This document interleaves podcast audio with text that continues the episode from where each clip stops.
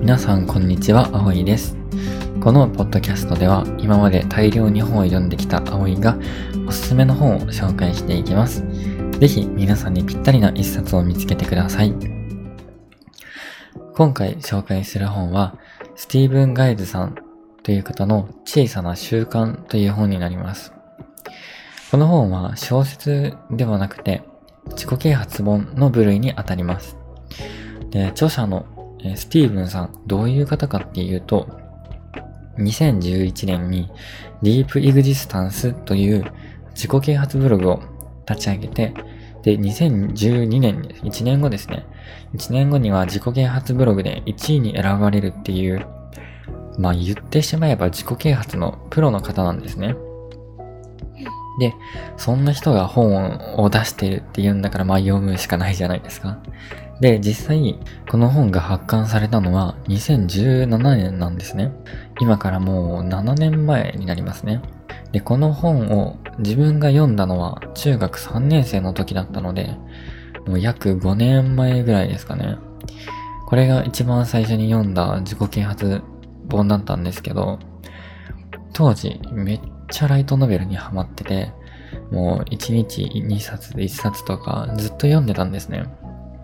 で、まあそんな中学3年生時代に、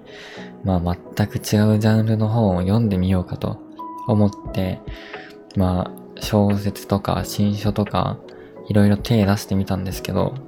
その時にこの小さな習慣っていう本に出会って、これが面白かったんですね、めっちゃ。じその当時の自分にめっちゃ刺さって、自己啓発本ってこんな面白いんだっていう気づきを与えてくれた本でした。で、今ちょっと読み返してみると、めっちゃ当たり前のことが書いてあるんですね。でも、その当たり前を初めて気づかせてくれて、実行させてくれたのが、この本です。まあ、内容じゃあどういう本なんですかって言われると、タイトルそのまんまなんですけど、一言で言ってしまえば小さく習慣を続けていきましょうっていう本になります。皆さんは、皆さんは何か習慣つけたいことありますでしょうか？自分は最近ジムに通い始めたんですけど、まあ、理由はめっちゃ単純で筋肉つけたかったから、あと自分がめっちゃ体重がない 体重がないっていうか、まあ痩せ型なんで、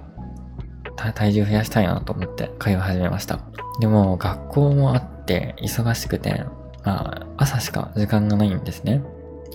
朝5時に起きて毎日ジムに行ってるんですけど、まあその毎日朝5時に起きてジムに行くっていう、まあ月曜日休みなんで週6かな？週6でジムに行くっていうことを実践するときにこの本に書かれていることを実際守ってやってみました。で、まず小さなことから始める。で、自分何から始めたかっていうと、まあ、まずは二度寝してもいいから、一回5時に起きるっていうのをやりました。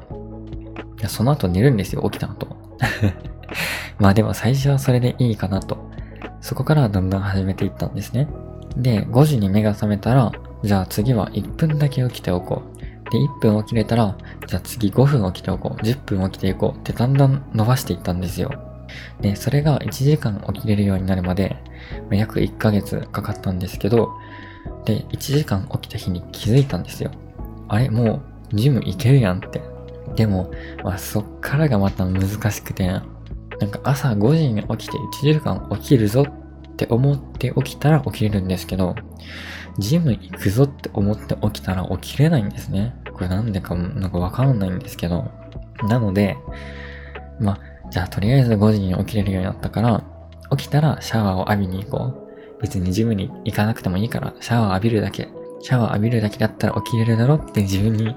言い聞かせて起きるんですね。そんな困難を続けて、やっとジムに行ってトレーニング始めたのは、あの、5時起きて1分間起きるっていうのを始める生活をしてから、5ヶ月、4ヶ月ぐらいかな、でした。めっちゃ時間かかったんですけど、でも、ちゃんと本の書いてる通り、小さなことから始めるってことは、まあ、いずれちょっと時間はかかるかもしれないけど、習慣づけるために大事なことなんだなっていうことを、まあ、改めて気づきましたね。まあ、ちょっと話長くなったんですけど、そんな感じの本になります。まあ、何か習慣づけたいことがある方、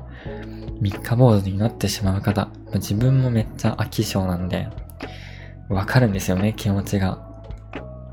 飽きちゃうんですよね、何か。日記つけてるんですけど、昔はもうサボりまくってて、一週間貯めて一週間分書くみたいなことしてたんですけど、まあじゃあとりあえず毎日一言だけでもいいから書こうというのを続けて、今やっと、やっと毎日書くようになりましたね。ということで、まあ何か習慣づけたいことがある方、あとは自己啓発本初心者の方にもかなりおすすめの本になってます。あと、この本にはおすすめの習慣化のアプリだったりとか、あとモチベーション、やる気についても書いてあるので、気になる方はぜひ読んでみてください。以上、葵の本棚でした。ありがとうございました。